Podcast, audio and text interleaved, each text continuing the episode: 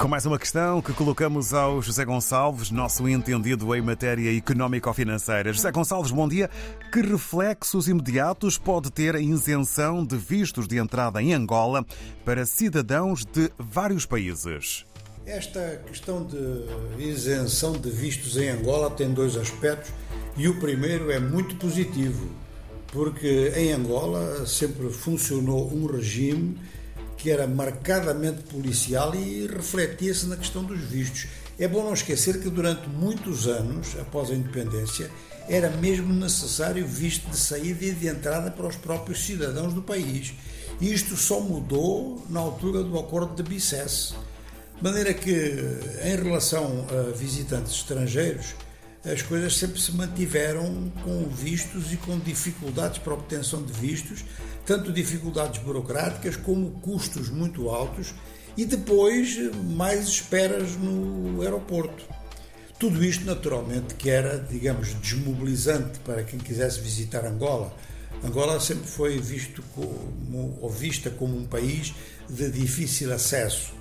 Isto tinha algumas explicações durante a guerra, embora mesmo aí já houvesse exageros, porque às vezes pessoas convidadas pelo próprio governo ou por entidades nacionais respeitáveis tinham dificuldades de entrada e essas dificuldades eram agravadas depois pelas próprias condições dentro do país.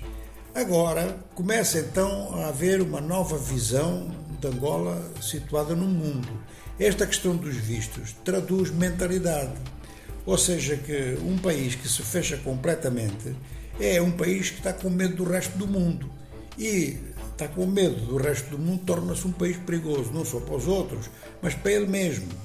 Nós vemos esta questão no mundo inteiro, um visto de acesso aos Estados Unidos é uma coisa de uma dificuldade enorme.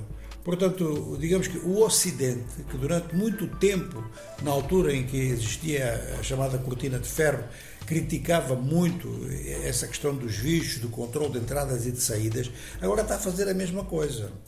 Ora, se os países africanos que reclamam de tratamento discriminatório, que se batem por novos princípios de mobilidade mundial e com toda a razão, se fazem a mesma coisa, claro que ficam numa posição moral muito complicada. O segundo aspecto é um aspecto de caráter económico.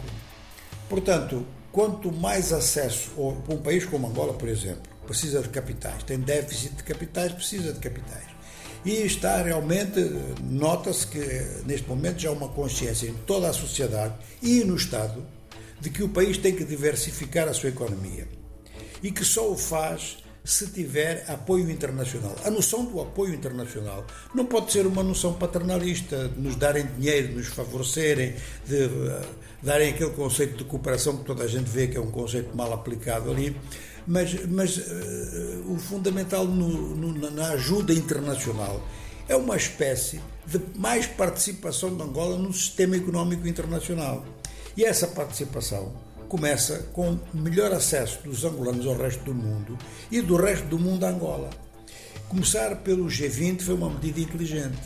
Foi uma medida inteligente que o G20, já o dissemos aqui várias vezes, parece-nos ser de todos os grupos que há, todos esses blocos político-militares, é o mais importante. Tem dentro, tem o G7, tem dentro os BRICS e tem dentro países que não são nem uma coisa nem outra. São 19 grandes economias mais a União Europeia. De maneira que esta facilidade, este gesto por si só, vai ter repercussão internacional. Se o número de turistas uh, vai aumentar ou não vai aumentar numa primeira fase, nós não sabemos. Mas o atrativo vai ser muito maior para quem pensa em investimento. Mais uma questão respondida na economia dos nossos dias.